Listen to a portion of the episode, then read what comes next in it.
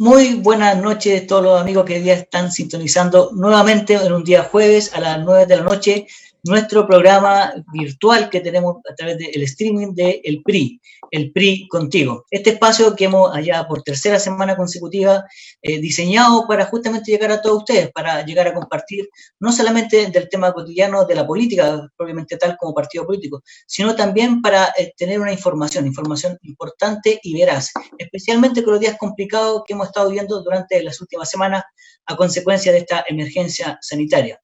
Como ustedes pueden ver en su pantalla, ya sea de su computador o su, teléfono móvil, tenemos ya a nuestra invitada de esta noche, el día de hoy, la señorita Denise Madrid La Rosa, quien actualmente es la flamante Ceremi del Trabajo y Previsión Social de la región metropolitana.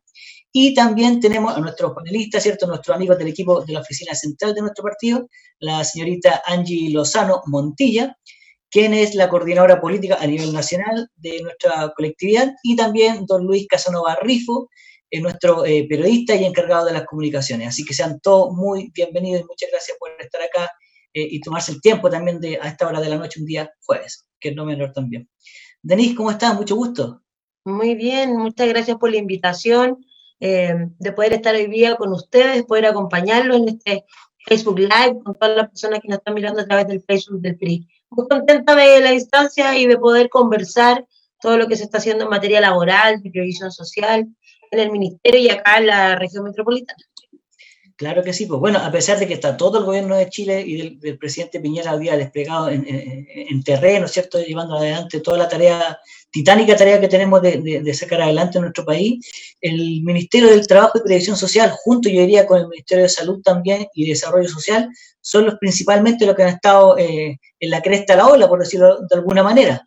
Por lo tanto, esta noche la idea es poder esclarecer en esta conversación muchas cosas que, a la gente con tanta información que hoy día hay en las redes y a veces información que no corresponde, la idea es que podamos eh, conversar y dilucidarla para que finalmente la gente que nos está viendo y que después va a ver la repetición durante los próximos días también puedan realmente cerciorarse de, de a dónde les corresponde a ellos finalmente eh, tener la, respuesta o la ayuda de parte del Estado mediante el gobierno de Chile. Pero antes, Denise, queríamos eh, saber quién es Denise eh, Madrid. Sabemos hasta ahora que es ingeniera comercial, sabemos que es madre, que tiene un niño muy lindo, que yo he visto algunas fotos en tus redes sociales ahí, y que aparte que me encanta porque es hincha de Colo Colo. ¿ah? Todo el rato. El más grande de los hinchas de verdad, de los que vamos al estadio, sí. ah, ya. No es un hincha de cartón, como dirían. No, no, no, no, no, no. No, no, no, no es un hincha de cartón, son, soy de los que de verdad va al estadio, con mi hijo, las veces que puedo finalmente. Eso es, claro, más hoy día con tanto trabajo que tiene, bueno, y ah, lamentablemente también estamos parados hace rato largo con el, con el fútbol, ya sea por el, por el, la revuelta social que hubo en su momento y ahora, bueno, por, el tema de la emergencia sanitaria. Pero cuéntanos, Denis, ¿quién eres tú? Cuéntanos un poquito para saber que la, la persona, más allá del de día, la, la persona que está a cargo de esta ceremonia. Mira, sí, mi, nombre es Denise, yo soy nacida y criada en la comuna de Quillota, una comuna que está, que no está muy lejos, estamos a una hora y media por la ruta 5 Norte. Eh, que, eh, un padre que falleció hace dos años, un emprendedor, un, un, empresario, tengo una familia, tengo dos hermanos y mi mamá que están allá en Quillota, yo aquí ya estoy sola porque además después de, de lo que pasó con las distintas cuarentenas, a mi hijo lo mandé a Quillota porque yo tenía que seguir trabajando, no podía teletrabajar. Eh, no podría por convicción, porque estoy aquí vivía, y además por, eh, de manera personal, yo no aguantaría un encierro constante, digamos. Así que tengo la fortuna de que mi mamá y mis hermanos pueden ayudar y colaborar con eso. Entonces, Camilo, estoy bien en Quillota, lo hago, lo veo por videollamada y no lo he visto hace poco más de un mes, entonces es bien complejo. Estudié ingeniería comercial en Viña. Al principio, primero estudié administración de empresas. Mi papá eh, siempre era la idea que lo primero eran los estudios, porque yo soy la primera profesional de la familia, y me dijo que había que estudiar primero una carrera técnica, porque si no me gustaba la carrera, él no sabía si tenía plata para pagar una carrera eh, más cara finalmente. Así que estudié administración de empresas, estudié en la Universidad del Mar, y luego eh, seguí con los estudios de ingeniería comercial en la misma Universidad del Mar. Y ahí fui presidenta del centro alumno, eh, creé la Federación de la Universidad del Mar antes que quedara todo el caos. Em, era muy entretenido. Eh, ahí no me gustaba la política, yo no entendía lo que era, ni militaba en ningún partido. De hecho, eh, fue tarde ya cuando ingresé a esto. Y, y de ahí me vine a Santiago en el primer gobierno del presidente Piñera a trabajar a la División de Organizaciones Sociales, a la DOS cuando la DOS estaba en la moneda. Yo era asesora del director, que en ese tiempo era José Ignacio Pinochet, hoy día es em, subsecretario. de Agricultura. Así es. Y luego de eso me fui a la región de Valparaíso y fui directora de finanzas de la Junji, que en ese minuto la directora era Evelyn Mancilla, que hoy día la Seremi de Vivienda en la región de Valparaíso. Lo ubicamos ella, sí, ¿Ah? Lo ubicamos a Evelyn, justamente. A Evelyn, sí. Sí, claro. Muy trabajadora una, una, muy buena amiga y una muy buena escuela para mí en, materia profesional. Luego de eso, cuando se termina el gobierno, bueno, además yo quedé embarazada em, y me, vi, me fui a trabajar a Casablanca, de directora de IDECO, al municipio. Y ahí estuve cuatro años. Ahí me enamoré del mundo municipal. Eh, yo creo que todos los que estamos en el servicio público en algún minuto tenemos que pasar por los municipios, porque es absolutamente otra realidad. Y luego mi papá se enfermó de un cáncer y había que acompañarlo, por lo tanto em, me fui a vivir a Quillota con mis padres y yo me fui a trabajar a la municipalidad de Zapallar, porque era más cerca. Y también fui directora de IDECO. Mire. Y luego me cambié a la municipalidad de La Calera a acompañar a, la alcaldesa Línea Rojo primero estuve en organizaciones comunitarias y luego terminé de directora SECPLA. Una, también una muy linda labor porque ahí es otro tipo de trabajo, proyectos, inversión, eh, ordenar la ciudad, por lo tanto lo hace muy entretenido. Y mm, apenas asume el presidente Piñera de nuevo en este nuevo mandato, yo me vine a trabajar a la Fundación Prodemo, era la jefe de gabinete de la directora nacional, Paula Díaz, eh, muy chistoso porque yo mucho tiempo eh, renegué del, trabajar con mujeres. Y, terminé en la Fundación Prodemo eh, más enamorada que nunca de la labor que hacen, de lo, de lo lindo que es trabajar con las distintas mujeres, de todo lo que nos falta. Entonces, y luego se me apareció la oportunidad de, me ofrecieron de asumir este cargo de la Seremia del Trabajo. Fue súper difícil porque siempre había tenido cargos de segunda opción, o sea, siempre era una segunda. Siempre yo el que le decía lotería, sugería, era asesora, eh, trabajé en las, en las, distintas campañas de amigos, siempre fui segunda. Y este rol de autoridad, que yo pensé que no me iba a gustar y pensé que era incómodo, la verdad es que estoy feliz. Eh, y lo hago con mucho cariño además, porque, porque me gusta el trabajo, me gusta estar en contacto con las personas, informar y educar en materia laboral y de previsión. Yo llegué a este ministerio, conocía muy poco, uno, la primera relación que tiene con el Ministerio del Trabajo es la inspección del trabajo. Claro. Es la primera relación. Y después, CENSE. Y se acabaron los servicios. Y ahí, eh, estudiar, y estudiar mucho, porque además, como soy ingeniero comercial, es un desafío doble, porque hay leyes eh, que tuve que leer mucho, estudiar. Y ahí eh, yo agradezco a Camila Lucero que finalmente ella, como es abogada, generalmente estamos discutiendo las leyes, yo le discuto de los leguleyos que son eh, en distintas materias, así que se hace muy entretenido y ahí estoy muy contenta, como pez en el agua.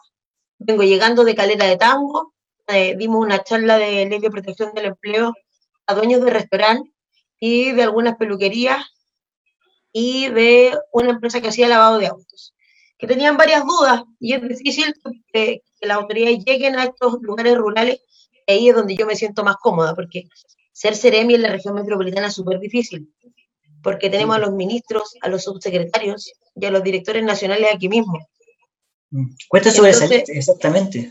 Es muy distinta la realidad que existen regiones que son el representante del ministerio ante la comunidad en general. Pero muy correcto lo que tú estás diciendo, ya como que pasa un, los seremes un segundo o tercer plano finalmente. O sea, aquí a los seremes de la metro, eh, y aquí le voy a decir un honor, eh, nos conocen gracias a Rosito Ayarse nomás. Claro. La única relación que hacen con Seremi es de Salud, Rosito Ayarse. Un gran saludo para una gran Seremi que tuvo la región metropolitana como Así es. Una, gran amiga también. Como pocas. claro. Entonces, eh, y la gente no conoce la labor que hacen los Seremi en esta región. Además que no salimos en medios grandes. Eh, hoy día que estuvieron las cifras del INE, a mí no me anda buscando la prensa. Así como, oiga, Seremi, ¿cuáles son los desempleos? Le preguntan a la ministra, a los subsecretarios pero en regiones es distinto. El rol que cumple el Ceremi el trabajo y todos los Ceremi en regiones es mucho mayor.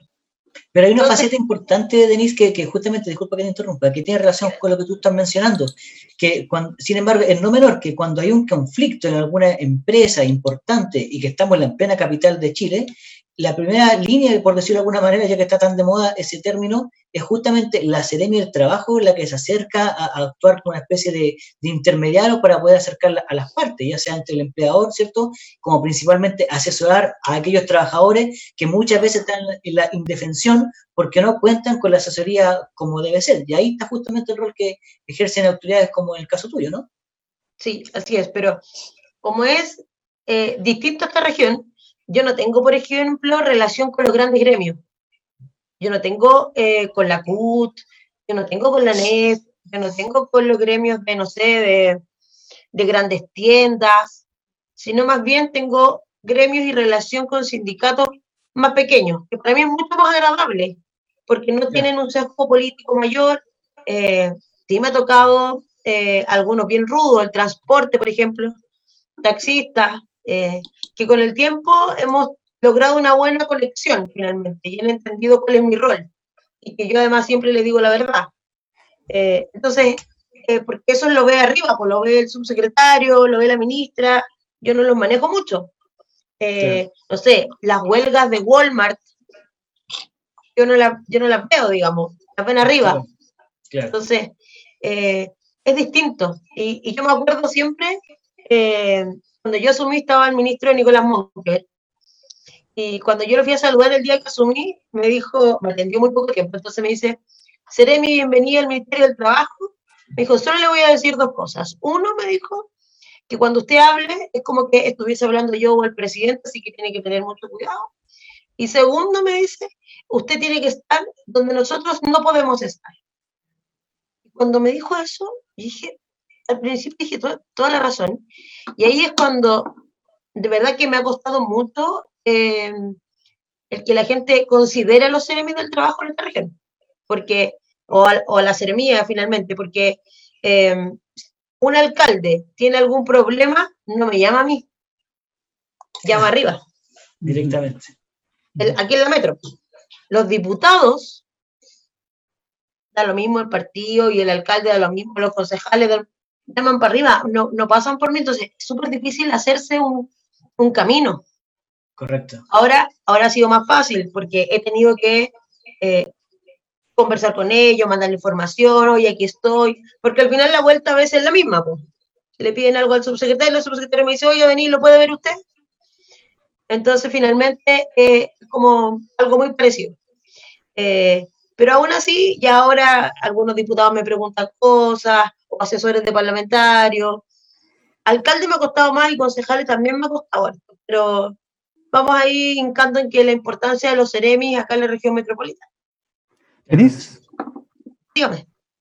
¿Cómo le va? Antes que todo, buenas noches, un gusto conocerla. Igualmente. Eh, bueno, eh, por culpa de, esta pandemia cambió, han cambiado, digamos, bastantes cosas. Y una de esas cosas que ha, cambiado bruscamente ha sido el mundo del trabajo. ¿ya? ¿Cómo tú crees que reaccionó el país, digamos, ante esta cosa tan extraña para muchos que es el eh, estar a distancia? Teletrabajo, como que, como que vino para quedarse un, digamos, un rato largo. ¿Cómo tú crees que ha reaccionado el, el país, el chileno común? Que de repente sin tener idea de muchas tecnologías se ha visto trabajando, haciendo cosas en Zoom, Skype, haciendo cosas todo vía Internet. ¿Cómo ha sido, tú crees, la respuesta de, la gente ante esta nueva realidad, digamos, este nuevo mundo, contexto hoy día que es el, estar a distancia trabajando? Yo creo que se han dado varios fenómenos. Ahora, efectivamente fue un un sopetón este cambio absoluto, de manera tan radical, porque Yo me acuerdo perfectamente que hace un tiempo atrás veníamos hablando de, la industria 4.0, de los cambios en la tecnología, que teníamos que estar preparados. Sense estaba ya eh, con cursos eh, de eh, alfabetización digital y nos estábamos preparando y para esto cuando en verdad llegó. No conocíamos estas alternativas, no sabíamos que había Zoom, no sabíamos que existían todo este tipo de instancias y de manera obligatoria nos obligó a hacer esto. Al principio, eh, y, lo que me pasó a mí era súper difícil hablar a un computador y no tener cerca y no mirar caras, porque la primera charla además que me tocó dar, eh, yo daba las charlas y no veía el resto, entonces no sabía si estaban aburridos, si estaban durmiendo, era súper complejo. Y, con la, y con esta reunión... Radio, parecía radio, ¿no? Parecía radio claro. Eh, entonces era súper complejo. Ahora, yo creo que la gente se ha ido acostumbrando porque se hizo obligación a hacerlo. Eh, de hecho, ayer tuve una videoconferencia con feriantes de independencia y lo organizaba la DOS, América se llama ella. Y el director nacional de la DOS me contaba que cuando se fueron a teletrabajar, estas personas estaban a cargo de diálogos con dirigentes y ella tiene, no sé qué edad, pero debe ser mayor creo que le dijo al director, ¿sabe qué? Director, yo eh, parece que es el minuto en que yo tengo que dar un paso al lado, porque yo no sé usar un computador, no sé cómo voy a hacer esta videoconferencia y si estos diálogos y esta nueva forma de dialogar y es lo que tengo que hacer, yo no lo voy a poder hacer, así que voy a tener que dar un paso al lado. Ella estaba dispuesta a renunciar incluso. El director le dijo, no, América, nosotros te vamos a ayudar, te vamos a enseñar. Mi idea es la que más diálogo ha hecho de manera virtual. Mm. Y, está contenta porque lo hace desde su casa, lo puede hacer, coordina, llama por teléfono, y está feliz haciendo. Entonces, como que nos, nos obligó de manera mucho más rápida a conectarnos a todo esto. Ahora, no estábamos preparados en materia de, eh, y, yo creo que incluso así Chile tiene hoy día varias empresas de Internet, pero por ejemplo tuvimos colapso en las distintas páginas del Estado. El Ministerio de Trabajo, la página de la AGC, la página de la Dirección del Trabajo, la página del Registro Social de Hogares, colapsaron. Porque era tal la cantidad de gente de ávida de información que tenía que hacer todo a través de esto, se nos bloquearon finalmente y tuvimos colapsos muchas veces. Eh, y ahí no estábamos preparados. Yo creo que de poquito vamos a tener que ir acostumbrándonos, sobre todo los adultos mayores, y ahí también pasa otra cosa. Eh, muchas personas adultas que no tienen que que no necesariamente son muy mayores, pero sí, como no saben, los hijos no tienen paciencia en enseñar. Entonces me dicen, puta, ¿usted me puede enseñar? Le digo, pero usted no tiene, que no, él no tiene paciencia, entonces le pedí, el otro día me gritó, entonces mejor me enseña usted. Mm. Entonces, eh, ahí va a ser súper importante la red de apoyo y que tengamos mucha paciencia con nuestros adultos mayores para poder enseñar esta nueva tecnología, porque además el virus llegó para quedarse un rato todavía. Así es. Comprendo. Sí, porque en el fondo, eh, digamos, da la sensación que, esta modalidad va, a estar, aunque se acabe esta pandemia, porque las empresas le han encontrado una vuelta, eh, digamos, puede ser más ejecutivo de repente, se trabaja en algún aspecto más que en la oficina a veces. Eh, es un cambio bueno pero tiene sus complicaciones también, ¿no? Yo digo más como a largo plazo. ¿Tú cómo lo ves? Yo creo que hay que hacer la distinción, porque las personas que están contratadas bajo código del trabajo hoy día tienen la ley de teletrabajo y trabajo a distancia, donde obliga finalmente una desconexión de 12 horas, que hoy día va a ser mucho más fácil de fiscalizar y todo. Eh, tenemos el problema con los funcionarios públicos que no tenemos la ley y que finalmente tenemos la mala costumbre a veces de mandar mail muy tarde o muy temprano. Y ahí también vamos a tener que acomodarnos. Uno puede programar que un correo electrónico, yo lo escribo a las 4 de la mañana, pero que se envía a las 7, por ejemplo. Eh, vamos a tener que acomodar ciertos lugares de nuestras casas para trabajar. Vamos a tener que conversar mucho con nuestras familias, porque efectivamente eh, a mí no me ha tocado, pero me han contado que cuando uno está trabajando, el hijo está al lado, y uno va a tener que acostumbrarse a estas nuevas formas de trabajar. Eso es clave. Mira, nos están llegando varias preguntas en este momento a través de nuestro Facebook Live. Así que le vamos a dar el paso a la señorita Angie para que nos pueda, bueno, aparte de hacer su pregunta también y, y, a ver qué dice la gente a través de las redes. Hola, buenas noches. Primeramente, agradecerte, Denise, por este espacio, por brindarnos este espacio para preguntas. Eh, sí, quiero hacer la invitación a toda nuestra comunidad virtual allí que ha estado haciendo sus preguntas, eh, que nos acompaña, bueno, ya este es el segundo jueves que, que tenemos esta modalidad. Eh, vamos a saludar a Mónica Andrade. En sí no han dado preguntas, sino comentarios. Entonces, pasaríamos principalmente a una pregunta que a ver si nos puedes aclarar acerca de lo que es el seguro de protección de ingresos para trabajadores independientes. A ver, ¿quiénes podrían optar por este beneficio y cómo se financiará este seguro? Primero, decirle a esas personas que en materia de honorarios, que son las personas que finalmente hoy día están desprotegidos, desprotegidos por la pandemia y por lo que está pasando hoy día, eh, se, ingresó un proyecto de ley. Y, yo quiero ser súper clara en esto. Es un proyecto de ley, porque lo que nos está pasando en el Congreso, que pasó con la ley de protección del empleo, que uno ingresa un proyecto de ley y adentro en el Parlamento los diputados y los senadores lo tijeretean entero y puede salir cualquier cosa, ¿ya? Eh, entonces, el objetivo de esto, de el, del, se llama fondo, va a ser como un fondo de cesantía para los honorarios, ¿ya? Que va a durar tres meses Va a ser un, pago mensual.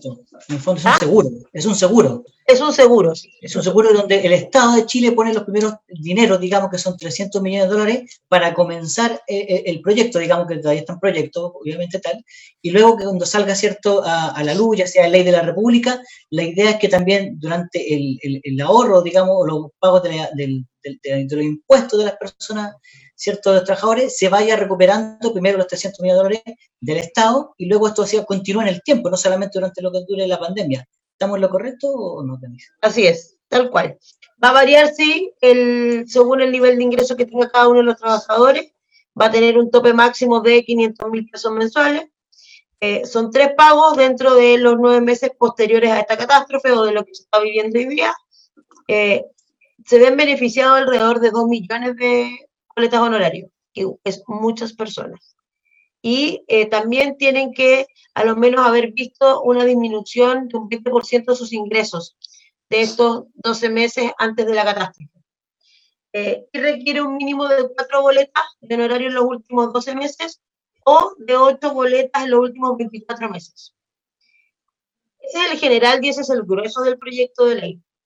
Eh, hay que, hay que entenderlo así, como esto es la base, pero yo insisto que lo más probable es que adentro se modifiquen ciertas cosas, entonces la gente tiene que estar atenta a eh, lo que se tramite en el Congreso, en las comisiones y lo que salga de este proyecto, porque puede que salgan otros montos, puede que salgan otros plazos eh, de lo que se presentó hoy día como proyecto de ley. Lo que sí es seguro es que finalmente hoy día van a contar con este fondo, que el Estado se va a poner efectivamente con los primeros recursos y que además va a ser, eh, va a durar en el tiempo para cuando esperamos no sucedan más catástrofes, pero sabemos que Chile tenemos catástrofes cada cierto tiempo. Esto se va a, vamos a tener donde estar mano finalmente, que es lo mismo que el Fondo Seguro Cesantía de eh, los códigos del trabajo que cotizan en el Seguro Cesantía. Qué importante lo que tú mencionaste, Denis, que justamente el, gobierno de Chile, el gobierno del presidente Piñera, ¿cierto?, envía en este momento rápidamente, eh, hablando de que están, se está trabajando en todos los frentes, no solamente en el punto de vista económico, de la seguridad, ¿cierto?, del empleo, sino que también se está trabajando en el ámbito sanitario, de salud, en el tema social, para ir en recuerdo de muchas personas, especialmente adultos mayores, que siempre son los más desvalidos. Y, lo que tú mencionabas, el gobierno eh, entrega o, hace inicio de un proyecto de ley y que aunque se enoje mi amigo de, la eh, oposición, pero es una especie que, como decía el de Clinic, el aporte que ha, hecho la oposición al gobierno o al, país en época de, pandemia ha sido nulo. De hecho, la portada, esto que fue bien comentada, aparecía en blanco. Y justamente hoy día ingresar, eh, eh, hoy día un proyecto de ley al Congreso es como tú dijiste, es un tijereteo gigante. Y tan peligroso como decir eh, algunos monos con navaja, porque justamente no, no, no, hace un aporte sustantivo y cuando finalmente se ingresa un proyecto, lo único que tratan de sacar es la cuña corta para salir en la prensa y finalmente tratar de granjearse algún poco del rédito del trabajo que está desarrollando nuestro gobierno y gente tan importante como la, la ministra del Trabajo, ¿cierto?, que, que es la que está ahí contigo. Sácame una duda también tenemos entendido que este seguro de, que, va en ayuda de las personas que checan boleto horario vendría siendo en cierto modo algo parecido o similar que el programa del seguro cierto de desempleo. En el fondo tú tienes ciertos requisitos que tienes que cotizar este, parte de este seguro por un tiempo determinado, en este caso eh, cuatro boletas, me dices tú los últimos 12 meses, y luego tú tienes derecho, ¿cierto?, el, pago de tres eh, especies de, de ayudas. Tres meses. De tres meses pero no soy necesariamente de corrido, porque eh, pueden ocupar esos tres meses en los próximos 12 meses que vienen adelante. Me explico. Tú ahora ya te bajó tu ingreso de un 20% o más, ¿cierto? Que ya tú puedes hacer ingreso de, esta ayuda, pero de pronto a lo mejor te fue bien el mes siguiente, tuviste ingresos superiores, pero eso no significa que eventualmente la pandemia tenga un rebrote o pasa algo más a futuro, por lo tanto, no necesariamente tú tienes que hacerlo dos, tres meses seguidos. Exacto. Así es. Pero ahí, por eso yo creo que es súper importante que esperemos lo que salga el proyecto de ley, porque en vez de tres quizás sean cuatro, quizás sean cinco, quizás hayan otros topes. Pero yo creo que aquí hay que valorar la importancia de que se ingresó este proyecto de ley, que el presidente trabajó en unas distintas comisiones con Economía, con Hacienda y con el Ministerio del Trabajo, porque además eh, hay que entender que hemos desembolsado mucho dinero en las distintas políticas públicas que hoy día tenemos en nuestro país. Nunca va a ser suficiente. Eh, no vamos a poder llegar a todas las personas que queremos llegar, pero es un avance importante este, este, este anuncio finalmente. Eh, así también tenemos el que aprobó ayer la Cámara de Diputados del ingreso familiar de emergencia, ¿cierto? Que es, un ingreso para las personas que también están cesantes, que no están recibiendo ingresos. Em, y ahí hay que hacer una distinción. Es como el bono COVID, donde mucha gente reclamó que no le llegó el bono. Eh, yo, le, yo le explico a la gente que las políticas públicas tienen distintos públicos objetivos. Eh, y el bono COVID, el público objetivo, era para personas que no tenían ingresos. Entonces, teníamos muchos casos de adultos mayores esperaban recibir este bono COVID, pero ellos reciben un ingreso. Podemos discutir más adelante si es un monto menor, que son bajas las pensiones, pero hoy día tenemos gente que viene cesante desde el estallido social, que desde diciembre está sin trabajo. Y hoy día ellos no tienen un ingreso y no tienen cómo pagar la olla, definitivamente.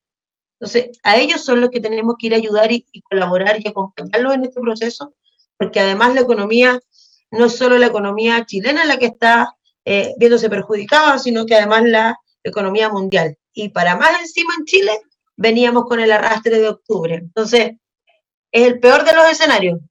Claro, y qué importante el alcance que tú hiciste eh, en cuanto al, bono COVID, porque ese justamente estaba diseñado para un grupo determinado y que incluso era muy distinto a lo que tenemos hoy, en el sentido de que, por ejemplo, eso se tenía un corte, una fecha de corte, que es la ficha, ¿cierto? Familia, de, seguro de familia que tiene todos los chilenos. registro social de hogares. Registro social de hogares, que ha cambiado de, nombre tantas veces, pero ah, la famosa ficha CAS que decía todo el mundo durante muchos años de nuestra historia.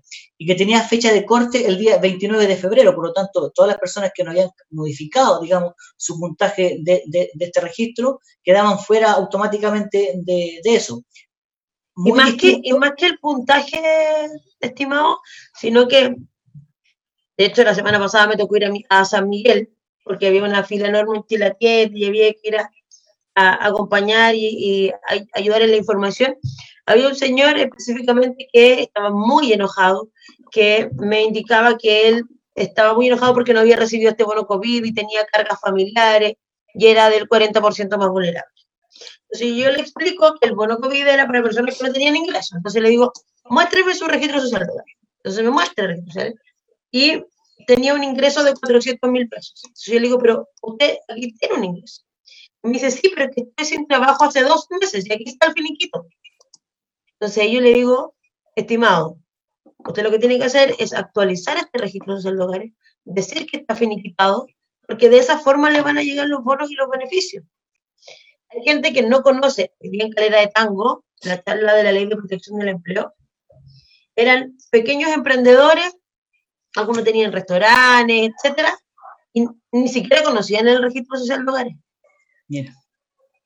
Entonces, eh, y aquí eh, es fundamental el rol que cumplimos todos, y ustedes también como partido político. El nivel de desinformación que existe es brutal. Y no tiene ninguna relación en lo que en el último mes y medio he aprendido y me he dado cuenta que no tiene relación ni el nivel socioeconómico, ni qué carrera estudió, ni, dónde estudió, ni qué apellido tiene. O sea, la desinformación es transversal absolutamente. Eh, a empresarios, a trabajadores de la construcción, de lo que ustedes se puedan imaginar. Em, y cada uno de ellos tiene exactamente las mismas dudas. Eh, el, confundir una FP con una ISAPRE. Eh, ¿Qué pasa? Me preguntan muchas veces que eh, me llamaron por teléfono para desvincularme.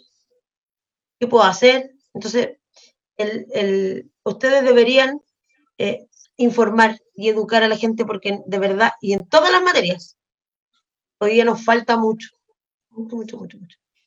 Bueno, buen, gran alcance y, vamos a recoger el guante como partido regionalista independiente y vamos a tratar de que nuestros amigos, principalmente de Chile Vamos y también todos los que tenemos un rol en lo, público, en lo político, también eh, recojan el guante porque es muy interesante lo que tú estás diciendo. A veces hay mucha ayuda de parte del Estado, indistintamente al gobierno, pero justamente la desinformación de la ciudadanía es la que lleva a que ellos no puedan acceder a estos beneficios. Tenemos algunas preguntas también que están realizando nuestros amigos que se están conectando a través del Facebook Live. Angie. Eh, sí, eh, Denise, a ver si nos puedes ayudar con este comentario de Mónica Andrade. Eh, dice así, en los episodios que el empleador no paga las imposiciones por varios meses y ellos caen con licencia médica laboral y la mutual les niega el pago de ellas. Dice, entonces la mutual brinda ayudas en control médico y licencias médicas, pero no hay pagos. ¿Qué nos puedes eh, decir acerca de ese comentario de Mónica? a ver. Ahí hay que hacer la diferencia de varias cosas. Yo entiendo que ella tiene un contrato de trabajo, ¿cierto? Que su, trabaja, su empleador no le paga sus imposiciones, por lo tanto no paga salud, no paga mutual, no paga AFP ni los otros porcentajes que van al seguro accidente. Entiendo que está con licencia médica. ¿Cierto? Pero después me metió la mutual. ¿Significa que fue un accidente de trabajo? Claro. ¿Cierto? Perfecto. Sí. ¿Sí? Eso quiero entender. Es lo que se entiende con la pregunta que realiza la, Ya, si no, a ver, las prestaciones de salud se, prestan igual en el que si son FONASA y los distintos eh, eh, médicos, hospitales hacen la atención de igual manera. La mutual también debería ser, porque la obligación del pago en algún minuto se va a realizar y se tiene que pagar lo que corresponda en eso. ¿Sí? Si, si, si, no le respondí bien, que, que, vuelva a preguntar. ¿Quién era ella? Ya. Eh, Mónica. Mónica Andrade. Ah, aquí lo encontré. Aquí lo encontré. En los episodios que el empleador no paga las imposiciones por varios meses eh, y ellos caen con licencia médica laboral accidente de trabajo y la mutual les niega el pago de ellas. Cualquier duda de reclamo de licencias médicas existe la suceso, Superintendencia de Seguridad Social, que también depende de este ministerio, y los trámites de reclamo, de eh, actualizaciones de licencias médicas que fueron rechazadas, después que son del COMPIN en el caso de FONASA, uno puede hacer los reclamos correspondientes en la suceso. Se demoran un poquito, pero está la instancia de la suceso. Eso, qué importante. Denise, una pregunta más de la onda política, digamos, con el día a día, con la, con la posición en el Congreso. ¿Tú crees que estas iniciativas de ley, como, como ejemplo, que se nacionalicen las AFP, eso ayuda al debate público? ¿Es para confundir? eh, hay, un, hay un condimento de contenido ahí. ¿Cómo se puede comentar estas esta cosas que entran al Congreso de repente con alta pirotecnia, con alta prensa, pero que a lo mejor no tiene tanto fundamento práctico en, el, en, la, en la, actualidad, en este debate que, es otro, no ese? Mira, a mí lo que me pasa con esa... Eh, el chileno es muy ingenioso, ¿ah? muy creativo. Eh, y nuestros parlamentarios también lo son. Lo, lo único que han hecho, y, y da lo mismo eh, el partido, la coalición. No, no tiene relación. Lo único que hace es confundir a la ciudadanía. Y lo que me genera es más incertidumbre. Mucha incertidumbre. La gente además escucha lo que quiere escuchar. El mm. chileno lee muy poco, no lee casi nada. De hecho, siempre yo en mi les pregunto, ¿usted vio su liquidación de sueldo? ¿Sabe cuánto le descontaron? ¿Usted sabe cuánta plata tiene su FP? ¿Saben qué FP está? No, existe aquello. Y, Somos los reyes para repetir lo que dice el otro. Exacto. Y da lo mismo, insisto, la clase social, el nivel educacional, los apellidos. Es transversal la desinformación. Entonces, los parlamentarios que hacen este tipo de iniciativas, que no les corresponde por lo demás hacer esta iniciativa, lo único que hacen es confundir a la ciudadanía y nos generan un problema. Eh, no sé, por ejemplo, ¿cuál fue otra vez que eh, el proyecto de ley que quisieron hacer? Ya no me acuerdo cuál. La gente el otro día estaba en Chile tienda cobrando. Entonces, señores, usted que ven, pero es que dijeron en la tele que ahora va. No, no, no, si eso no va a pasar, porque tú, tú tratas de explicarle a la gente, esto es un proyecto de ley que además ellos no tienen la facultad de poder presentar. Eh, ah, ya me acordé, el de que eh, se devolviera la plata de los honorarios del, mes, eh, del impuesto de la renta, se les devolviera completo. Todos estaban esperando la plata. Entonces mm. llamaban y preguntan, yo explicar una, dos, tres veces, generan de verdad solo incertidumbre y confusión en las personas y eso es un problema. Porque hoy día en las condiciones que estamos, todos tenemos que estar remando para el mismo lado y da lo mismo la posición política en la que estamos. O sea, Chile es lo más importante. Eso es lo que yo pienso y así creo. Por eso, por ejemplo, cuando me llegó esta invitación, yo no milito en el PRI, yo milito en Renovación Nacional, pero son ustedes del Chile, vamos. Y si ustedes están haciendo una labor importante para el país, yo voy a estar a disposición las veces que sea necesaria. Pero no todos piensan igual, porque no todos están en la calle, no todos viven la realidad. Es difícil aquello. Muy difícil. Bueno, tengo que comentarte que, perdón, tengo que comentarte que el libro de paz sigue abierto, por si acaso, Denise. ¿eh? muchas gracias, muchas gracias, muchas gracias. Don Luis, por favor. No, no, era también, bueno, en el otro mundo, que también es más conflictivo, también el de los sindicatos, eh, ¿tú crees que en todo este clima que hay con, con, con, la, con la, pandemia, digamos, eh, se han debilitado, se han fortalecido, cómo ha sido la, la, comunicación con, con, ellos, digamos. Eh, usualmente todos sus temas los lo, lo exteriorizan en la, en la calle, el tema que no ha habido, el, el 1 de mayo mañana no va a ser como históricamente ha sido. Eh, ¿Ha sido tenso esta, esta, esta comunicación con los sindicatos? ¿Los gremios también, como la CUT y otros? No, fíjate, yo, eh, a mí lo que me ha pasado con los sindicatos, eh, y también se lo cuento a mi, a mi camaradas de los distintos partidos. Eh, hay prejuicios en la relación con los sindicatos. Yo agradezco que mi papá haya sido dirigente sindical en la empresa Centauro cuando yo era muy pequeña y, me acuerdo que era presidente. y existe un prejuicio del rol que ellos cumplen. Yo he conocido muy buenos sindicatos y muy buenos dirigentes. También he conocido otros no tan buenos. Y creo hoy día que cuando tenemos unos buenos sindicatos, vamos a tener unos buenos empresarios y vamos a tener un mejor país. Eh, lo que sí me llama la atención que hay distintos rubros, que no tengo ningún problema en decirlo porque se los he dicho en la cara siempre de frente con la verdad. Por ejemplo, el rubro, el rubro del transporte, el rubro de los taxis y colectivos,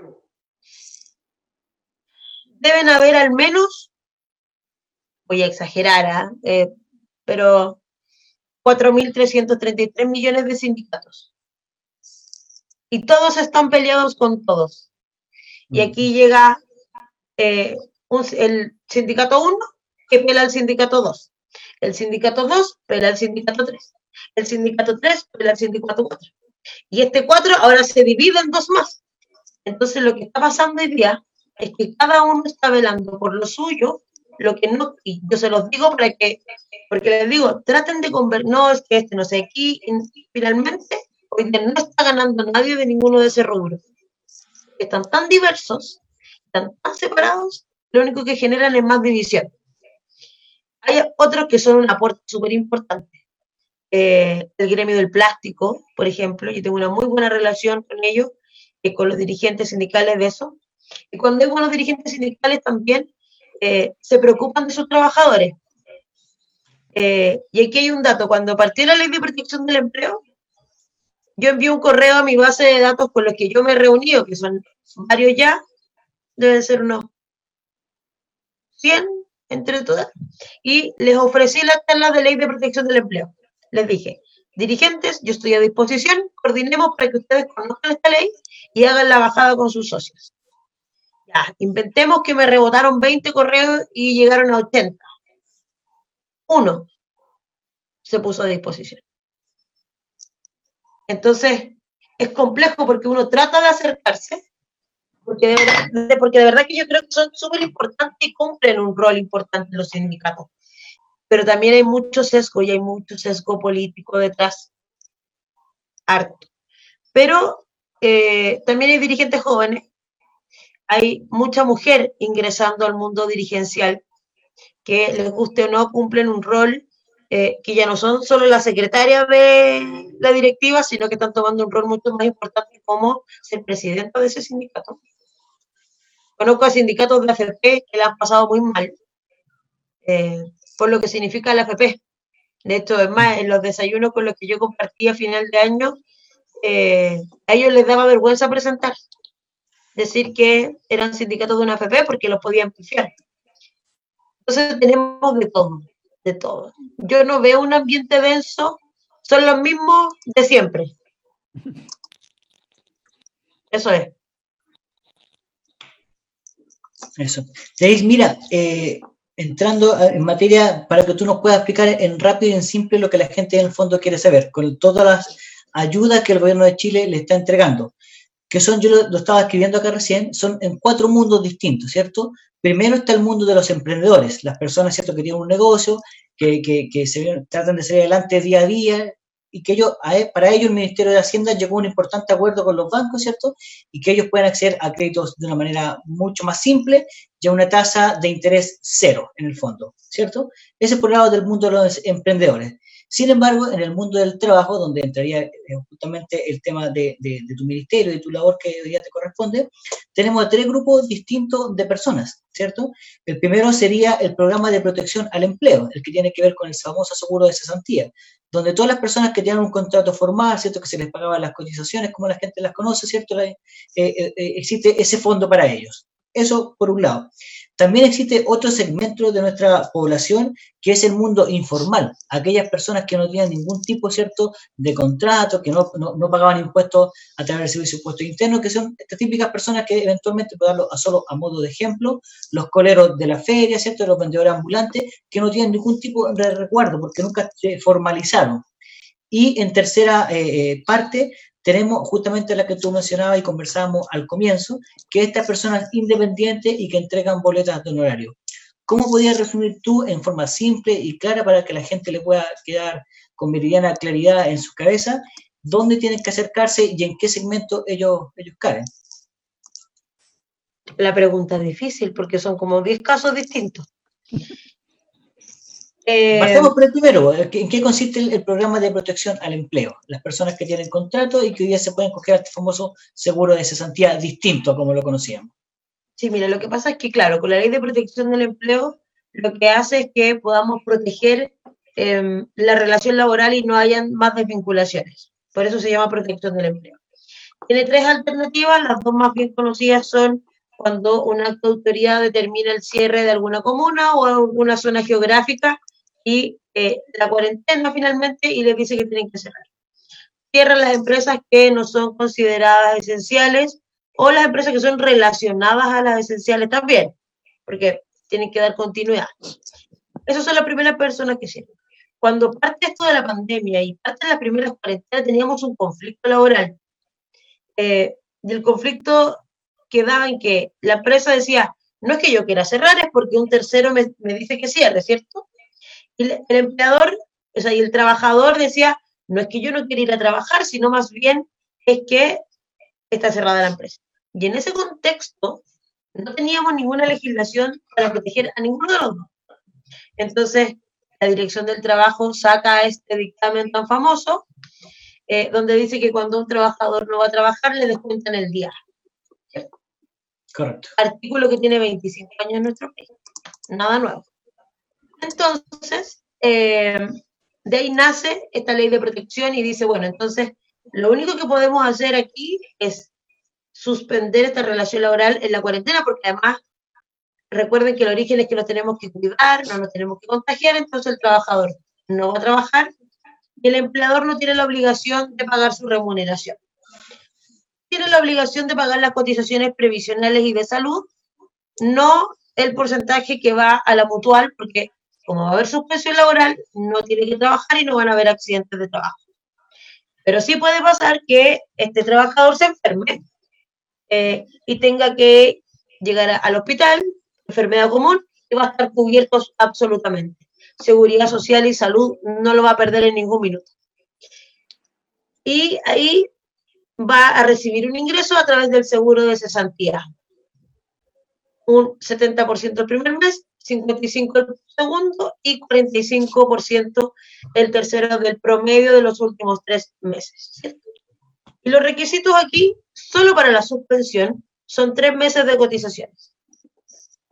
Y a lo primero que va a echar mano, digo yo, la AFC es la plata que yo tenga en mi cuenta individual. Si no tengo el total, va a recurrir al fondo de cesantía donde el gobierno, el presidente, anunció y inyectó dos mil millones de dólares a este fondo. La gente al principio reclamó porque decía, es mi plata, son mis, recursos de la cuenta individual. Eh, y ahí lo que yo hice fue empezar a hacer un análisis como buen ingeniero comercial viendo números dije, bueno, veamos cuánta plata es lo que se le puede quitar al trabajador y quizás tienen razón. Claro. Y ahí me doy cuenta que eh, el 0,6% que aporta el trabajador, hoy día el sueldo mínimo está en 320.500 pesos. El 0,6 es 1.900 pesos mensuales. O sea, menos de la mitad de una cajetilla de cigarro. Y lo que aporta el trabajador son un 2,4% que además se divide en dos, en 1,6 a la cuenta individual del trabajador y un 0,8 al fondo solidario. El total de esos son como 7.600 pesos del empleador, ¿ya? Entonces, si pensamos que en enero, febrero y marzo recién empezó a trabajar alguien, tiene seis, su aporte son 6 lucas y redondeadas, ¿cierto? Todo lo que se tenga que pagar del resto viene de este fondo solidario. Si lo hacíamos al revés y decíamos que primero se fueran al fondo solidario, a quienes estábamos ayudando al final eran los que ganaban más, porque los que ganan más tienen más plata en su fondo. Y se iban a gastar la plata del fondo solidario de las personas que realmente lo iban a necesitar en su minuto. Por eso es al revés. Y primero es la cuenta individual. La pregunta de cajón siempre es, ¿qué pasa si se me acaban los fondos y me desvinculan en noviembre o diciembre. ¿Puedo hacer uso del seguro de cesantía? Sí, sí se puede, cumpliendo con los requisitos normales del seguro de cesantía cuando me echan, que son, si a mí me desvinculan, tengo un contrato de plazo indefinido, tengo que tener 12 cotizaciones, eh, continuos o discontinuos, en los últimos 24 meses. Si es un plazo fijo, tengo que tener 6 cotizaciones, ¿cierto? Eso sigue tal cual. Lo de las tres cotizaciones es solo para la suspensión. Y hay, harta, hay confusión. Eh, yo que he estado día por medio en las filas de la AFC, llega gente a preguntar cuando no tiene que hacer la fila. Eh, no le corresponde hacer la fila. ¿Ya? Y eso en el caso de acto de autoridad. Y la otra suspensión es por pacto y por acuerdo entre las partes, donde también se generaron varios conflictos. Y es que ambas partes se ponen de acuerdo que porque la empresa eh, no ha recibido ingresos, porque tuvieron que cerrar, y para no desvincular a estos trabajadores, hoy día eh, los restaurantes de Calera de Tango, ya había restaurantes grandes, San Benito, que yo no sé si ustedes lo conocen, eh, uno muy famoso allá, él no quería desvincular a sus trabajadores. Entonces, les ofreció esta suspensión y están con suspensión cada uno de ellos. Y aquí fue de mutuo acuerdo. Y aquí es donde yo siempre le hago el llamado a los sindicatos, a los trabajadores, que en esta crisis económica, de, eh, económica, de salubridad y con el estallido social, son minutos de conciliar, de acordar, de conversar, no de ir a la pelea, porque nadie va a ganar así. Eh, y ahí se, se hace súper complejo el tema. Y en este caso los mismos requisitos, tres meses para suspender, el trámite en ambas eh, suspensiones la hace siempre el empleador a través de la página de la PC. Y eh, la tercera alternativa es la reducción de la jornada laboral y ese trámite se hace en la dirección del trabajo, donde tenemos, hemos tenido mayores conflictos, más que la suspensión, sino que hemos tenido conflictos operativos y técnicos ahí con, la, con los trámites de la dirección del trabajo, porque hubo abogados, ¿alguno de ustedes es abogado? No. No, yo no. Soy, soy tu colega. Ah, muy bien. Qué bueno, qué bueno, qué bueno. Eh, muchos abogados se trataron de anticipar al, a la reducción y empezaron a hacer anexos de contratos tipo.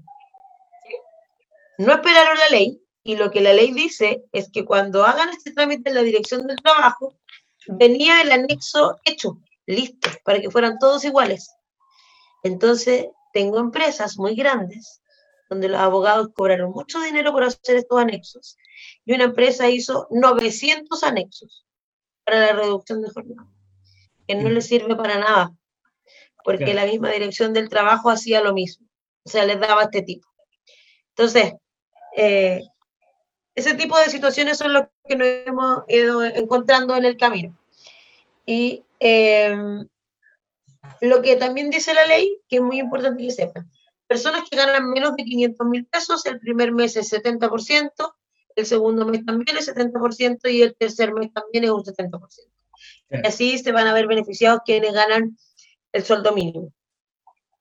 Correcto. El otro segmento que hablamos recién es el mundo de la gente informal, las que no tienen ningún tipo de contrato, ¿cierto? No se han formalizado tampoco ante el Servicio de Impuestos Internos. También existe hoy día una ayuda para esas personas. Lo primero que se dio para esas personas es el bono COVID. Y como les decía yo, el, requisito esencial era que no tuvieran ingreso. Y ahora se ingresó y se está discutiendo. Ayer votaron a las 2 de la mañana los diputados madrugaron los diputados, em, y se está legislando en materia del ingreso familiar de emergencia y es poder entregar un cierto monto al número de personas que están en una familia. Pero para eso necesitamos el registro social de hogares.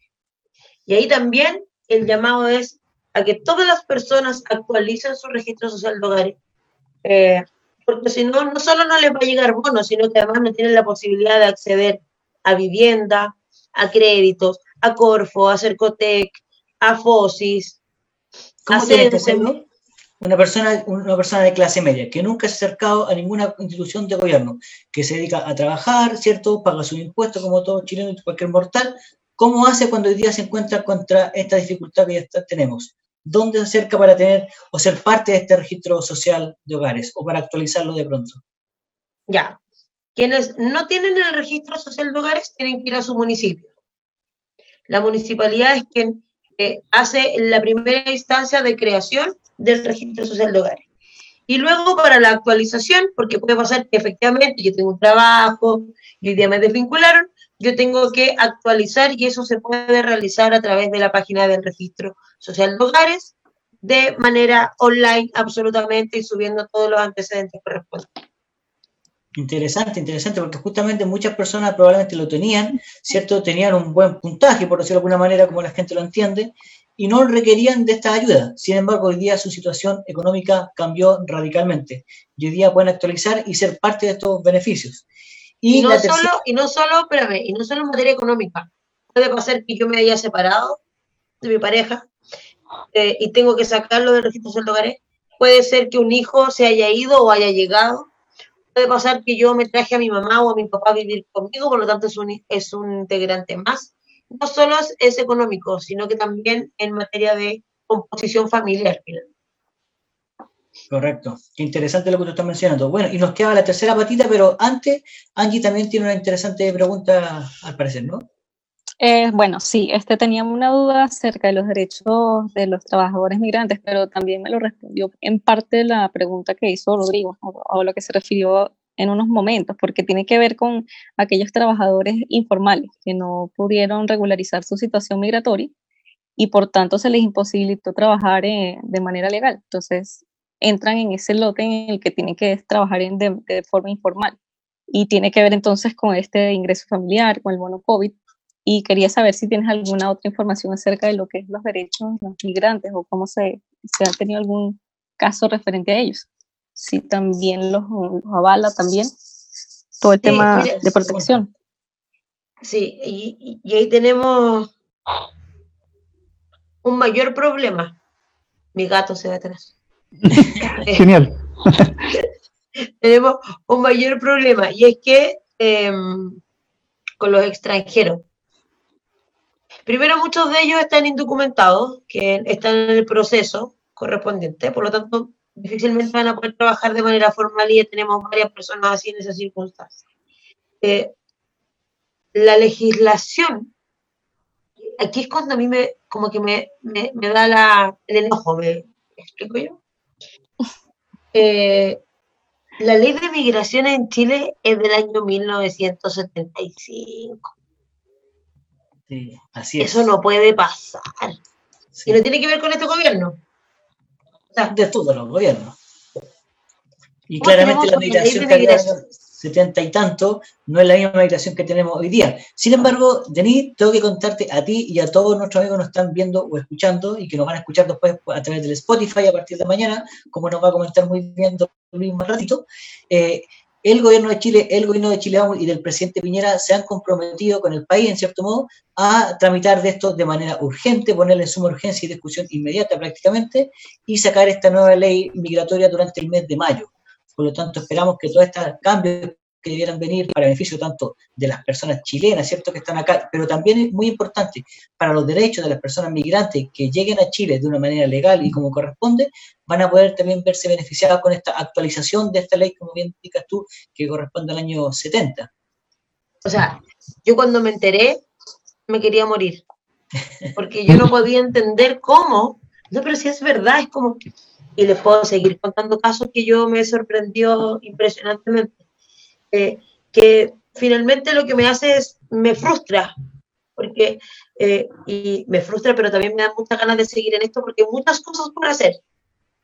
Lo estamos pasando mal, hemos hecho cosas buenas, pero también nos queda mucho por hacer y por eso es tan importante que todos trabajemos, que todos estemos en la misma línea de poder mejorar este país, en la educación, en todo lo que corresponda.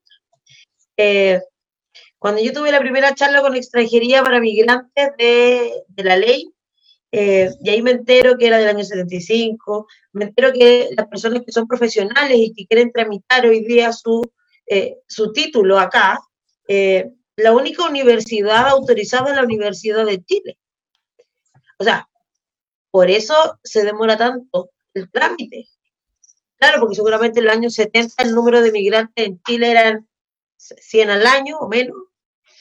el RUT, el tema del RUT también yo me, si uno, si un extranjero quiere pagar sus, eh, su salud o su previsión, tiene que hacer el trámite en FONASA y te dan un RUT.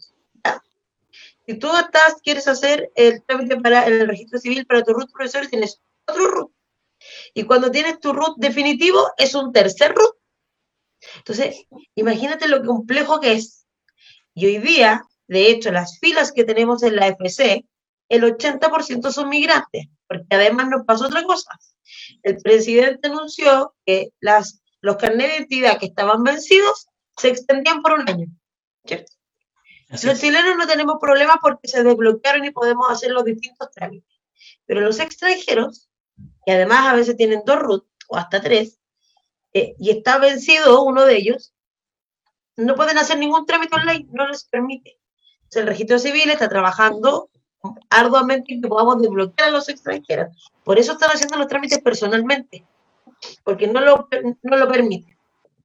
Eh, que sí me llama mucho la atención de los extranjeros y que, y que me gusta mucho es que ellos aprovechan mucho más las oportunidades eh, que tienen que los chilenos. Yo recuerdo perfectamente y algo que me llama mucho la atención es que eh, después del estallido, durante el estallido, estábamos en los cierres de los talleres de Sense, de Chile Valora, y, y en los distintos cursos, el 75% eran extranjeros. Los cursos Sense, que tienen muchos años en nuestro país, te pagan hasta para ir a, estudiar, te pagan la locomoción. Mm. Y los extranjeros estaban fascinados, me decían, oiga, me pagan para venir a, capacitarme. Y nosotros sí. Y tiene un coffee, entonces comía, ¿está ahí? Yo feliz. Entonces, es más, uno, me tocó dos cursos que eran solo extranjeros. Solo extranjeros. Y el chileno no sabía, que a ellos nunca le avisaron, y están a disposición. Les paso el dato. Sense subió 50, 60 cursos online y gratuitos que al terminar el curso te entregan un certificado. Hay incluso de programación para videojuegos, diseño de páginas web, procesos, ventas, manejar redes sociales, contabilidad, muchos cursos que hay hoy día disponibles, están ahí gratuitos para la comunidad. Eh, y también tengo una muy buena relación, hay una una venezolana que trabaja en la intendencia, en la delegación, que se llama María Laura. Eh, ella hace un tiempo atrás me pidió una, eh, por Instagram Live, con, con, la comunidad venezolana, hablar de la ley de protección del empleo. Se, conectaron una cantidad impresionante. Hasta el día de hoy contesto preguntas de venezolanos porque tienen muchas dudas, porque para ellos es más complejo. Y yo los llamo y les explico y además tenemos una muy buena relación, yo al menos desde la Ceremía, con eh, la OIM en Chile. hemos tenido buena relación. El año pasado montamos una feria con recursos de la OIM, eh, que era para todos, pero eh, los extranjeros podían ir, ya no, la plata era para ellos en el, en, el plan de venezolano. Entonces, estamos trabajando en eso. es más, ya mandé a hacer cierta, ciertas carillas de derechos laborales en, en creolé, que también tenemos gente que tiene otro idioma. Entonces, estamos trabajando en eso, pero nos queda mucho y ahí la ley que decías tú, el presidente que le dio importancia, va a ser fundamental. Claro que sí. Venís, venís a hacer una pregunta de fútbol. Eh, algo pasó con el, cacique, con el cacique que intentó, digamos, acogerse a este beneficio del empleo y tuvo problemas, ¿no? Y sus discusiones sobre los, digamos, sobre los jugadores y, blanco y negro quedaron al desnudo ¿no? sobre eh, el tema de los sueldos. El hincha de Colo Colo, ¿cómo puede entender este conflicto que hay laboral entre sus jugadores, blanco y negro, y el Estado y el gobierno, digamos, que está ofreciendo este beneficio y que el, Club Albo no pudo, digamos, eh, acogerse a él? Eh, ¿Te respondo como hincha o te respondo como se le vive el trabajo? Porque es distinto. Eh, pueden ser ambos, ¿no? sí, puede ser ambos.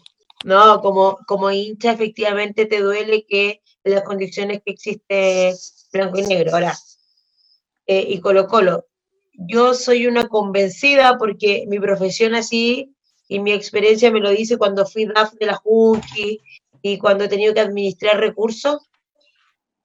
Eh, soy una convencida que más que falten recursos son malas administraciones. ¿Ya? Eh, y cuando hay una mala administración le perjudica a todos. A mí, yo de verdad que amo mucho el fútbol y voy mucho al estadio con mi hijo. Em, cuando partió el estallido, los jugadores que querían eh, acogerse y ayudar en el, en, el, en el estallido social, entonces no querían jugar. Yo no pensaba de verdad en ese jugador porque ese jugador gana mucho dinero y seguramente tiene algunos recursos guardaditos por ahí. Mi problema eran los árbitros que le pagan por partido. Mi problema era el aguatero, el preparador físico, el que marca la cancha, el, el guardia, los guardias privados. Todas esas personas finalmente hoy día se vieron eh, y en ese minuto sin recursos porque finalmente tuvieron que desvincular algunos y hoy esto es, los perjudica más. Eh, los distintos clubes deportivos eh, no se vieron en desmedro del ingreso porque CDF sigue pagando mensualmente. Por eso fueron rechazados en primera instancia. Lo que sí se va a crear es una mesa de trabajo eh, con dirigentes del fútbol, con la inspección del trabajo en la región metropolitana, que lo va a liderar la directora regional, y también en la región de Coquimbo y la región de Antofagasta. Van a haber mesas de trabajo para ver cómo solucionamos el tema de ellos. Qué importante. Denise, mira, ya estamos eh, llegando al término, se hace tan corto el tiempo cuando estamos conversando cosas tan entretenidas y tan interesantes y que todos queremos saber también, toda la, comunidad. Simplemente hacerte eh, algunas consultas para poder entender y comprender de mejor manera el tema. En el caso del mundo migrante, como preguntaba Angie recién, las personas, claramente las personas que están fuera de toda norma legal, excepto que nunca se regularizaron, quedan fuera de cualquier beneficio de cualquier tipo. Ellos lo dejamos a un costado, por decirlo de algún modo. Las personas que hoy día están tramitando su, su, tema acá en Chile, pero que cuentan con su carnet de identidad, ¿cierto? Ya sea que haya sido vencido y haya sido prolongado el tiempo de vigencia por un año más, o aquellos que cuentan con la vigencia normal pero sin embargo se encontraban hoy día sin ningún trabajo del tipo formal. Estaban trabajando desde el punto de vista de pronto informal, en la calle, vendiendo ¿cierto? los perros calientes, como hemos visto muchas veces acá en el centro de Santiago, y tampoco tienen iniciación de actividades. Ellos, al estar de manera legal en nuestro país, sí se pueden eh, eventualmente acercar al Estado, ¿cierto?, a lo que corresponde a las ventanillas de Chile Atiende, para ver de qué manera ellos encasillan, digamos, en estos beneficios que el Estado de Chile le está entregando a todos los ciudadanos, sean chilenos o extranjeros? Absolutamente, sí. Pero la importancia del registro social de hogares, porque el registro social de hogares lo que me va a hacer, lo que me dice es que viven en tal comuna, cuál es el nivel de vulnerabilidad, si es que son allegados, si es que arriendan, dónde están viviendo, cuántos hijos tienen. Eh, yo veo eh, las cargas familiares, hay un beneficio de cargas familiares de un pago mensual a estas personas y he visto muchos extranjeros que hacen cobro. La página de él, si la atiende, es muy importante porque ahí hay mucha información. No hace distinción si son chilenos o extranjeros, pero sí existe esa posibilidad, eh, porque finalmente están aquí en nuestro país y son tratados, deberían ser tratados de la misma manera. Así que sí tienen la opción, pero para poder optar a cualquier política pública del Estado, no solo bonos, tienen que contar con este registro social de hogares porque si no, jamás les va a llegar algo. Y como bien dijiste tú, si no lo han hecho, tienen que acercarse a la municipalidad de donde ellos vivan. Y si lo tienen y no lo han actualizado, que lo hagan a través del sitio web que tú nos indicaste también, ¿cierto? registro civil, o sea, registro social de hogares.cl. Eso, interesante. Y la tercera patita que nos quedaba era la que comenzamos al comienzo, la que tú eh, muy bien nos explicaste, pero ahora quizás hacerlo con una especie de resumen acerca de este mundo independiente, ¿cierto? Que hoy día ellos entregan solamente boletas de honorario. ¿Cómo podríamos resumir en forma rápida lo que tú nos, ya nos mencionaste en un comienzo, Denise? Lo de la ley de honorario, yo soy bien cauta. De verdad que soy bien cauta y yo prefiero que esperemos lo que salga del Congreso. Eh, lo que sí es importante recalcar que viene este beneficio, este fondo que va a dar la posibilidad de poder entregar un ingreso a las personas que han visto en desmedro sus ingresos mensualmente, que son alrededor de un millón ochocientos, dos millones de personas. Eso es lo importante. Ahora, para los informales, como yo bien decía, también el registro de sueldo es importante porque el ingreso familiar de emergencia que se va a entregar, sí o sí, va a venir con el corte del porcentaje correspondiente. Y seguramente, eso va a tener, o sea, no seguramente, va a tener que estar actualizado, sino tampoco le va a poder llegar algún beneficio. Si a mí me desvinculan, de manera inmediata tengo que hacer la actualización de esto para que me lleguen todos los beneficios. Eh, también está para las pymes lo de los créditos de la ley FOGAPE, por ejemplo. Eso en materia laboral. Y también eh, recuerden que al principio les dije, el Ministerio del Trabajo tiene la otra patita que es previsión social y ahí están pensiones. Y también tenemos todo un mundo que eh, ir a conocer. En el caso de los extranjeros, por ejemplo, que hoy día tienen un contrato y cotizan en una FP en nuestro país, tenemos convenios con algunos países de, em, de Latinoamérica que si ese extranjero vuelve a su país, existe la posibilidad que nosotros le traspasemos los fondos que están aquí a sus países. Perú, Argentina, Colombia, Ecuador. No tenemos ni con Venezuela ni con Haití, porque no han querido firmar los distintos convenios. Por ejemplo, en materia de previsión social y pensiones. Eh, adelantamos las pensiones este mes para el resguardo de los adultos mayores. Eh, estamos haciendo estas medidas y como Ministerio del Trabajo nos ha tocado súper duro porque desde el estallido que venimos siendo parte visible. Eh, la ley de teletrabajo y trabajo a distancia, que también empezó a regir hoy día. Eh, y aquí también hacer un llamado a todas las personas que cuando partió la pandemia y los empleadores los enviaron a su casa a hacer teletrabajo, aquí la sugerencia y la obligación es que regularicen eso a través de un anexo de contrato y se deje constancia en la dirección del trabajo. Porque puede pasar que ustedes estén en su casa haciendo teletrabajo y sufran igual un accidente de trabajo. Se me cayó el agua caliente cuando me servía el café, por ejemplo. Eh, y en esas instancias eh, tiene que cubrir la mutual correspondiente, ¿cierto? Entonces, si eso ya pasó, regularizar a través de la ley de teletrabajo y trabajo a distancia, que también ya está en vigencia. Basta recordar, y, algo muy puntual, que finalmente hay que decirlo, nosotros somos los, primeros que tenemos que mencionar, los que tenemos cargos públicos, en este caso de un partido político, que justamente gracias a la oposición no se tramitó en su momento la ley de teletrabajo que fue propuesta por el gobierno del presidente Villera y que venía mucho tiempo anticipándose a lo que eventualmente después ocurrió con el tema del CONAVIT. Por lo tanto, cuando llegó esta pandemia y todas las personas empezamos a trabajar desde nuestras casas, no había una ley que nos rigiera, que nos regulara, que nos beneficiara, que nos cubriera este tipo de situaciones, porque fue la oposición la que se opuso a aquello. En particular, el Partido Comunista a través de su diputada Carol Cariola, entre otros. Oye, sí. Y, y otro dato también súper importante, que es que eh, el proyecto de ley que ingresó el presidente eh, hace dos años, efectivamente, que se demoró, no lo tramitaron, no lo tramitaron, en su inicio iban incorporados todos los funcionarios públicos.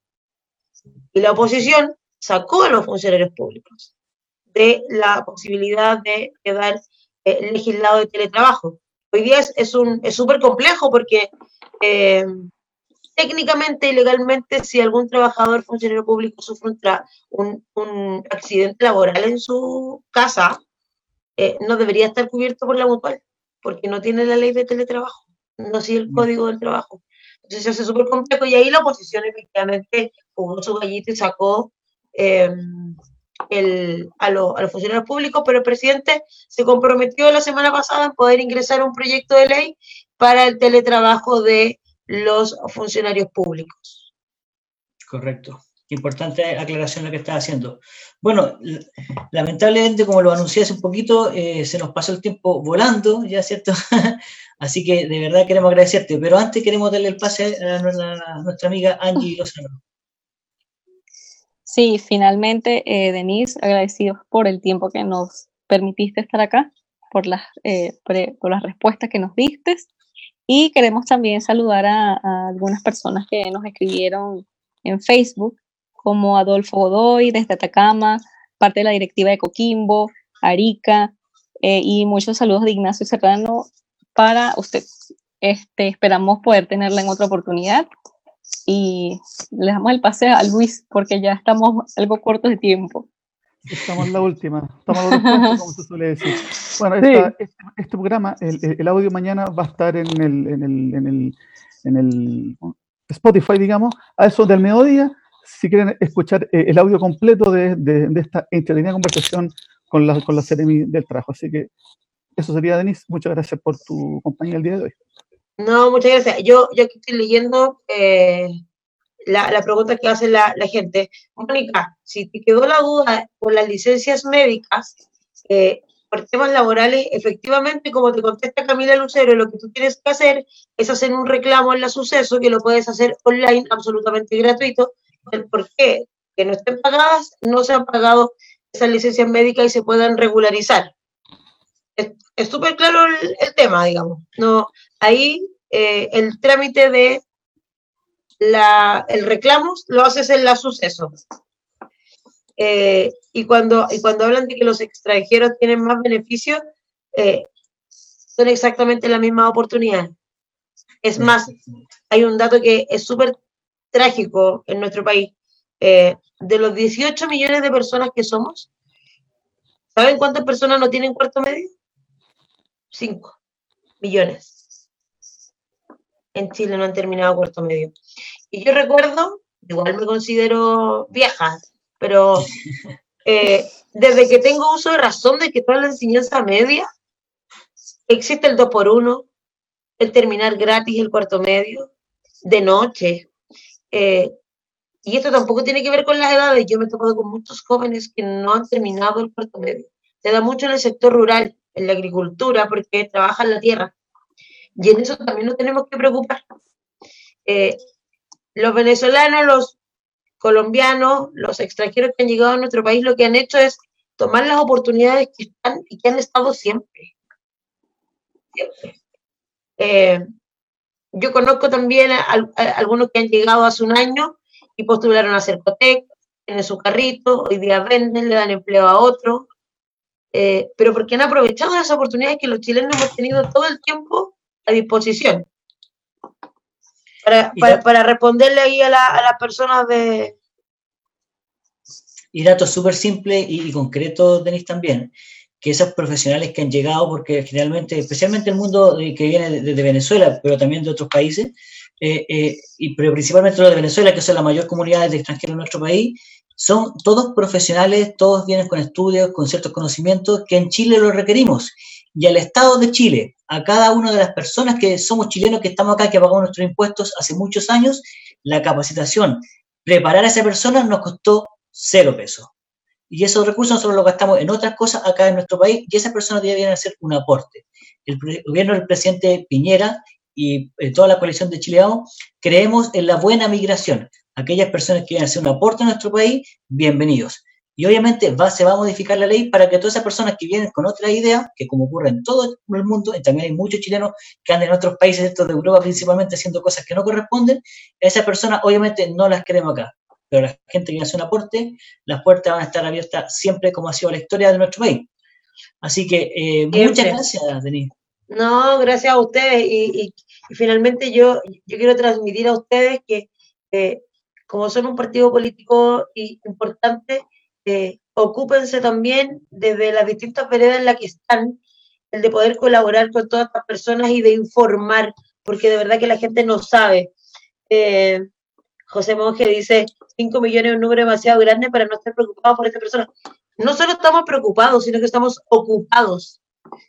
Los colegios están en los municipios, como les decía yo, dos por uno, de noche, online, gratuito. Hay un plan de gobierno, olvidé el nombre, cómo se llama hoy día, eh, que lo que tiene el presidente de la mesa de trabajo, compromiso país. Y se ha invertido en muchas, hay fundaciones que lo hacen absolutamente gratis. Entonces, no es que solo lo sepamos y que no estamos haciendo nada, hace muchos años esto está, y por eso la cifra es mucho más grave aún. Y, y, algo para terminar y acotar, y muchas personas de las que nos están escribiendo también, algunas la, la, ubicamos y conocemos, son grandes servidores públicos, pero ellos también tienen una labor súper importante, por su labor política y pública, que es justamente ellos tomar la iniciativa y acercar a esa población, sea chileno o migrante, a los beneficios del Estado, incluyendo el tema de terminar su educación secundaria. Denise, muy agradecido nuevamente, esperamos contar contigo a futuro en otra oportunidad, quizás para hablar tanto temas interesantes más allá de, la contingencia día por, por, esta pandemia, por esta emergencia sanitaria. Eh, hay muchos temas seguramente que van a seguir eh, en, en, la palestra y como te digo, eh, agradecido por tu tiempo. Pero no me puedo despedir de ti, sino agradezco también a, tu jefa de gabinete y bueno, a una especie de embajadora que también tenemos nosotros como PRI, como Partido Regionalista Independiente, que es parte de tu equipo. Me refiero a la abogada Camila Lucero. Así que agradecido también con ella porque ella fue nuestra embajadora y la que hizo el contacto, ¿cierto? Para que hoy día pudiéramos eh, estar conectados yo, contigo. Eh, yo tengo un gran equipo. de verdad que yo me saco el sombrero porque yo soy una, una Ceremi que no para. Y es difícil agarrarme la máquina, eh, porque se me ocurren ideas y llego todos los días con ideas nuevas. La Cami que es abogada es mucho más difícil de entender porque los abogados son más cuadraditos, entonces, y discutimos mucho, pero discutimos en el buen sentido de la palabra para poder mejorar las cosas que tenemos hoy día y ella es fundamental porque como yo no soy abogada, cuando tengo que recibir sindicatos, ella me acompaña y cumple un rol súper importante en nosotros en el equipo, así que yo muy feliz de, tenerla al lado conmigo hoy día. Vaya nuestro saludo para ella. Y también no podemos dejar de despedirnos de dos personas muy importantes, más allá del equipo que ya ustedes pudieron compartir con ellos, como, como Angie Lozano y como Don Luis Casanova. Saludar de manera especial, afectuosa eh, y, con mucha admiración a nuestro propio Ceremi del Trabajo y Previsión Social de la región de los ríos. Me refiero a don, don Hugo Ortiz de Filippi, quien espero que nos esté viendo o, lo pueda ver eh, en las próximas horas de este programa. Vaya nuestro saludo afectuoso para una gran persona, un gran servidor público. Y también agradecer a nuestros amigos de eh, imagen pública, que son las personas finalmente que están detrás de, esta cámara, pero que nos permiten llegar con, como dije yo la semana pasada, con esta escenografía bonita, con estos colores bonitos que finalmente sale nuestra señal. Agradecido de don Luis Pereira, que está ahí detrás de los controles también, eh, invitar a todas las personas que quieran participar, que quieran eh, eventualmente tener también sus propias transmisiones online, a que lo visiten en el Instagram Imagen Pública CL o en el sitio web imagenpublica.cl un equipo profesional que hace todo tipo de grabaciones, tienen eh, de todas las cosas tecnológicas para hacer un trabajo de primer nivel. Muchas gracias nuevamente, señorita Angie Lozano, don Luis Casanova, agradecido de todos. Y les cuento que la próxima semana, eh, eh, Denise, vamos a tener a una persona muy importante para usted y para su partido. Vamos a estar el próximo día jueves, a partir de las 21 horas, conversando con el diputado y presidente de Renovación Nacional, don Mario Desbordes. Así que están todos invitados cordialmente para la próxima Bueno, ahí, lo vamos a ver entonces al presidente. Pero yo soy la primera de Renovación Nacional que estoy invitada a este programa. Bueno, esta es la segunda semana de escritor y de hecho es la primera. La primera, la primera de René, sí. Sí, pues, porque la semana pasada iniciamos con un correligionario nuestro, el doctor Rodrigo Brán, que es militante del PRI y hoy día trabaja asesorando al subsecretario de redes asistenciales, pero eres la primera invitada que, tenemos. Oh, cuéntele, cuéntele a mi presidente que estuve aquí, que fui la primera reina antes que él, para que lo dejemos en acta. Por favor, dígelo ahí en acta. Bueno, la reina vamos a decirle que era el rey feo, entonces. Claro, exacto. Un abrazo, que esté muy bien. Y lo que necesiten a disposición de usted, si alguien tiene dudas o le hacen más preguntas, eh, a través de la Camila o a través de mío lo pueden hacer sin ningún problema. Muchas gracias, Denis. Te pasaste. Muchas gracias. gracias a todos. Cuídense, que estén muy bien. Chao, chao. Chao.